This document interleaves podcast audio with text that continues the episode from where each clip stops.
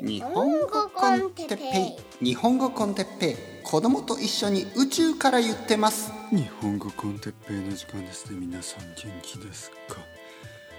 えー、今日は人間の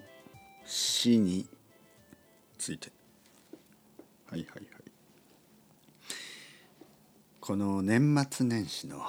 あのどちらかといえばあの楽しい時期にあの人間の死について話す。ポッドキャスト。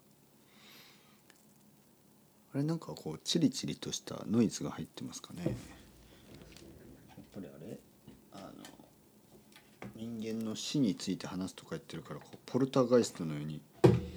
なんかこう霊みたいなものが呼んできあの来たかな？あの集まってきたかな？そんなことないです。あの大丈夫ですよ皆さん。あの心配しないでください。怖い話をするわけではないですからね。はい。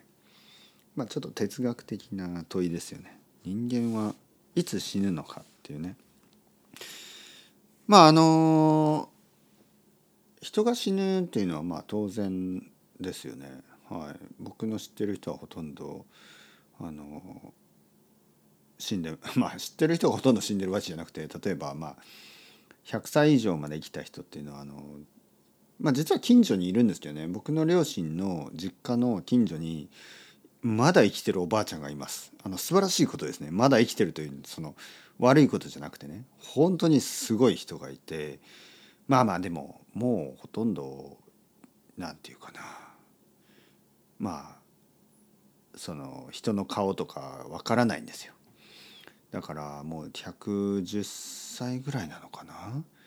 まだ生きてるらしいです。ただその近所には住んでない。もう住んでません。病院みたいなところで生きている。はい。まあ子供もみんな死んでしまったしね。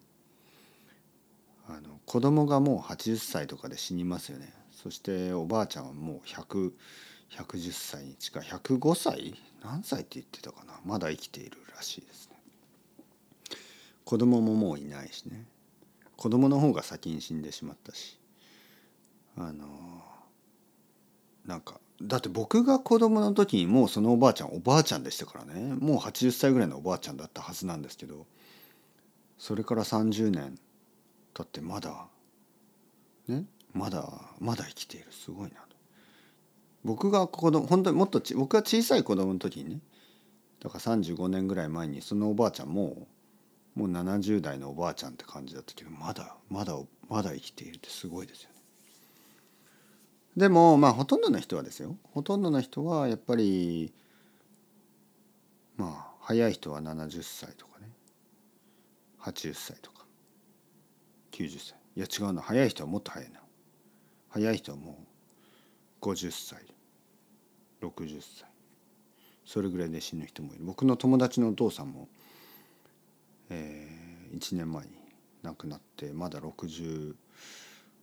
歳ぐらいだったかな？60あ違うな。65歳ぐらいだったかな、はい、まあとにかくねとにかくですよ。とにかくあのまあいつかみんな死ぬんですよね。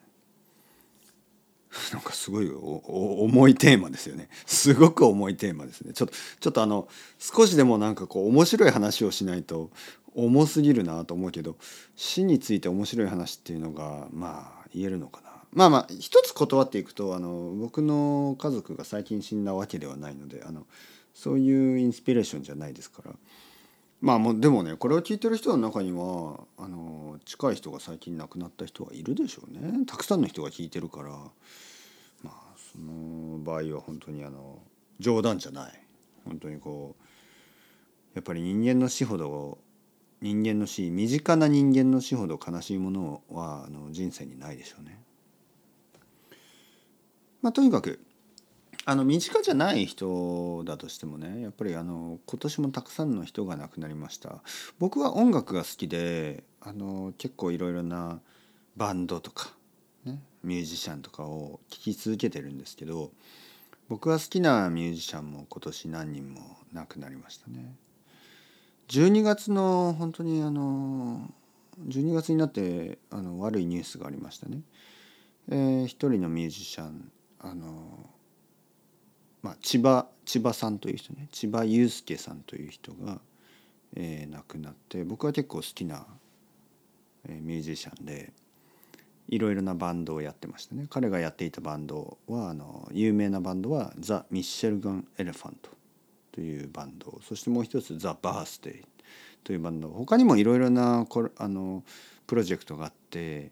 でも長い時間やってたのはその2つですよね。でまあミッシェルガン・エレファントは僕は僕があの高校生の時にたくさん聴いてた。であの「ザ・バースデー」は本当にあの、まあ、最近もよく聴いてて実はあのまあ、パトレオンとかコフィーであの僕があのちょっと変な小説書いてたでしょ。変な小説。まあ自分のだから変な小説と言いますがあの子供子供広場で捕まえてっていうあのホールデンという主人公が日本に来てえー、なんか なんかハードボイルドなハードボイルドなのか何なのかよく分かんない小説になってしまいましたが、まあ、途中で終わりました。途中で終わった。雷に打たれたみたいな。よく分かんないですよ。まあとにかく、あのー、僕が書いたんですけど僕が書いたみたいな気がしないね。これ不思議な力ですよね。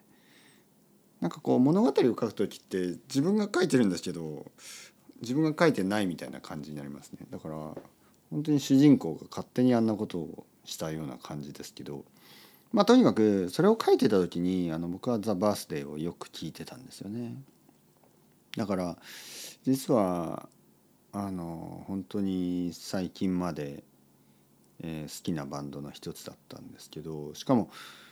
どの曲が好きとかどのアルバムが好きとかそういう感じじゃなくて彼の歌う歌だったら何でもよかったんですよね僕は。その千葉雄介さんという人が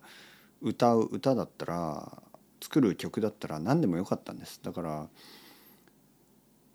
ずっと聴きたかったなって思いますね。そして残念だな。なんかずっと新しい曲出してほしかったなって思いますね。それぐらい残念。彼は55歳でした。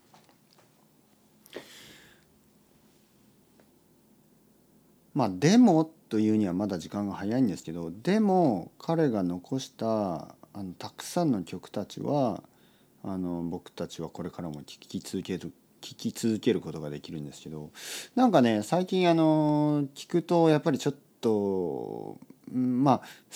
なんかやっぱりちょっと悲しさが出てきてちょっとストップしますよね。はい、ちょっとストップして他の曲を聴きたくなったり聴いたりしますよね。やっぱちょっと悲しいなんかおやっぱりなんかこううんまあ今聴いている今今死んだ人ですからねちょっとあまりにそのインパクトが大きすぎてやっぱり僕みたいな面直接ね会ったことはない人だけどやっぱりちょっとまあなんかこう今はなんか聞聞いたらかっこいいと思うけどなんか残念な気持ちの方が強くなってしまいますよね。あもう新しい曲聴けないんだなってでもねあのやっぱりしばらく経てばねあのしばらく経てばっていうかまあそのこれからも彼の曲は残り続けるわけであのみんなが聴き続けるわけででこれからもなんかこう新しい人とかが聴きつ聞き始めたりするわけですよ。もしかしたら僕の子供が中学生ぐらいになったら聴き始めるかもしれないしね。でその時に実はその人が生きているか生きていないかはそんなにあのまあ関係ないというとあれですけど例えばですよ僕がね僕があの高校生大学生の時に大好きだったバンドがあのニルバーナーですよね。でえ僕がニルバーナを聴き始めた時実はもうカート・コインは死んでましたもう亡くなってた。亡くなった後ですでも僕は全然それを気にしてなかったですよねでジミ・ヘンドリックスもそうだしザ・ドアーズもそうだしあのほとんど僕があの大学生の時に好きになったバンドやミュージシャンたちってもう死んでたんですよ。でもなんか死んでたけど全然気にしなかったっていうかむしろ聞きながらなんか本当に生きてる感じがしたんですよね。なんか死んでる？生きてる？いやそんなの関係ないみたいなね。それぐらいあのなんていうかな。生きてた。生きてる。今でも生きている。作品を聞けばなんか本当にあの生きてるんですよ。声を張り上げてるわけですよね。そこで演奏してるわけですよ。しかもねそれが例えばあのまあ例えばですよ。例えば Spotify とかでこのアルバムを再生します。曲を再生しますよね。でその時に曲を聴くでしょ。聴いた時あのそのもちろんねその曲は何年何十年も前のある日にどこかのスタジオで、えー、レコーディングされた1回だけのテイクなんですよね。まあ曲によってはねいくつかのテイクをそのあのまあそのミックスしてエディットして作る作るんですけどまあほとんどの場合はねほとんどの場合はその1週間ぐらいの間に撮られたテイクたちをまあミックスして作り上げるだからまあ基本的にはその部分そのその一つなんですよね。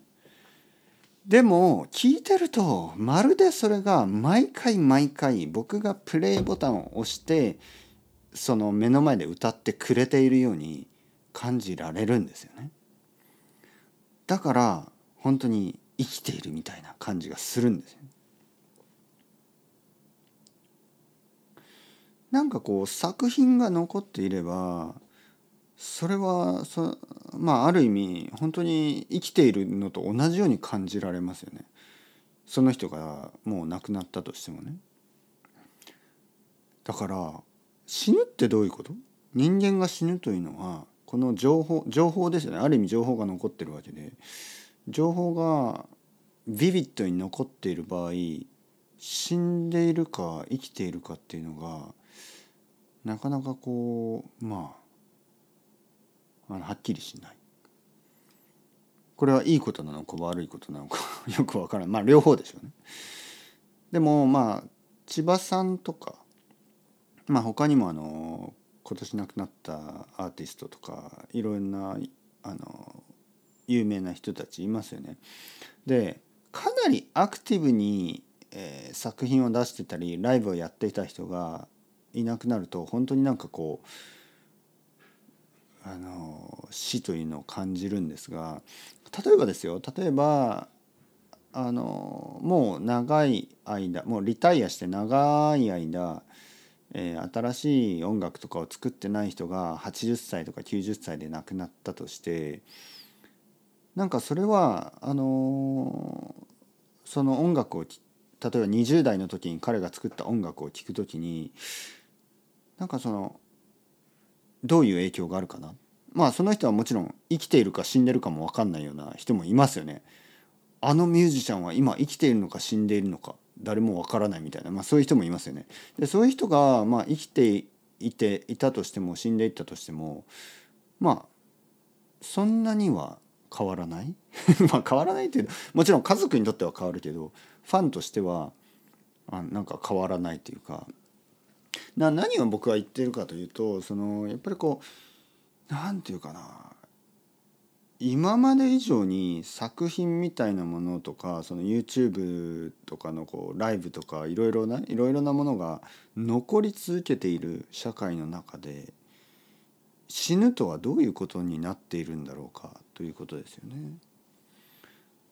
もちろん僕のおじいちゃんみたいに僕のおじいちゃん YouTube もやってなかったしポッドキャストもやってなかったし音楽も残してないし何も残してないんですよ。本当は残ったものっていうのはいくつかのなんか手紙みたいなものと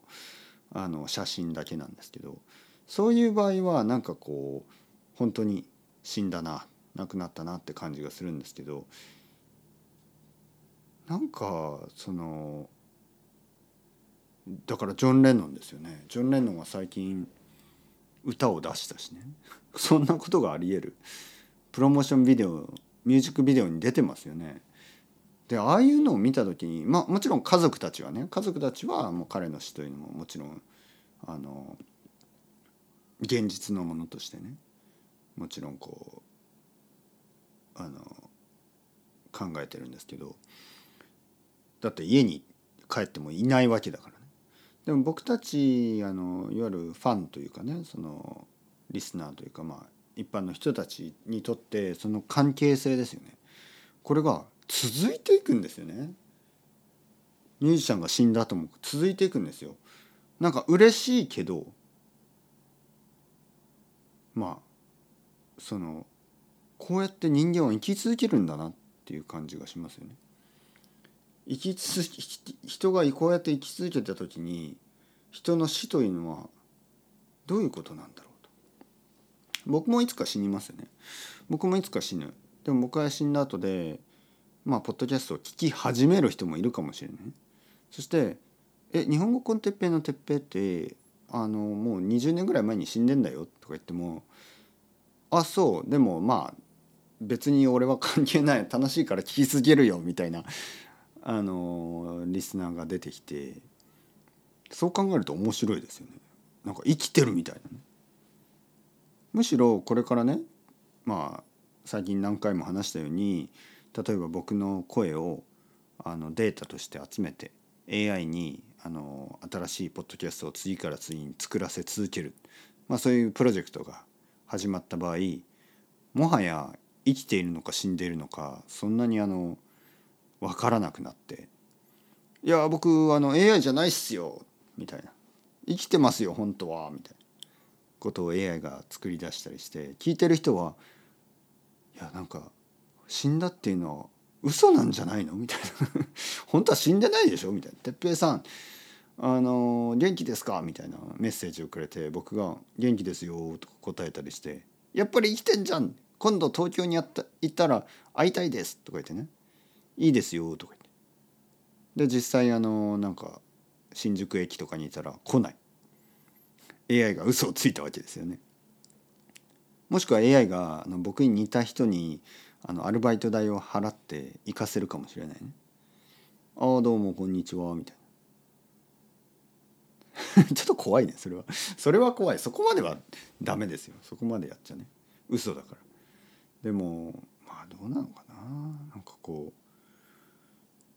それはユートピアなのかディストピアなのかもう分かんなくなってきたな、うん、まあでもとにかくとにかくですよ。まあ今の段階では人は死ぬ。で死んだ時に残っていく作品とかねそういうのをやっぱりこうあの愛し続けるんでしょうね人々は。今までのたくさんの人間が作ったものたちをあの愛し続けてますからね僕たちは同じように、えー、その素晴らしいものを残した人っていうのはこれからあの時代を超えてね愛愛し愛されていくんだなと思います。うん、まあなんか仕方ないと分かっていながらもやっぱり悲しいですよね人が死ぬっていうのはね本当に。直接関係がある人はもちろんでも直接関係がない人にとってもなんかこう代わりの人がいないなっていうようなね。でもそう思ってもらえるってことはやっぱり幸せといえば幸せですよね。代わりの人がいない人だったっていうことはかなり大きいですよね。家族にとってはねもちろんそのどんな家族であれ代わりの人はいないだろうしどんな友達あれ代わりの人はいないでしょうけどミュージシャンとかっていうと本当にやっぱりこう本当に変わりのない人とまあ似たようなものを作る人っていうのいるわけでまあその場合はねやっぱりこうユニークなものをやった方がいいんじゃないのかなとは思いますよね。替えが利かない。でもその場合悲しみはやっぱり大きくなる。もったいない。もっと長生きしてもっといろいろ作ってほしかったライブ行きたかったなとか。とにかく、えー、死について話したんですけど僕たちは生きる生き続けるわけで、えー、死について話して生きる喜びを感じてください。というわけでじゃあチョアストレゴンまたねまたね。またね。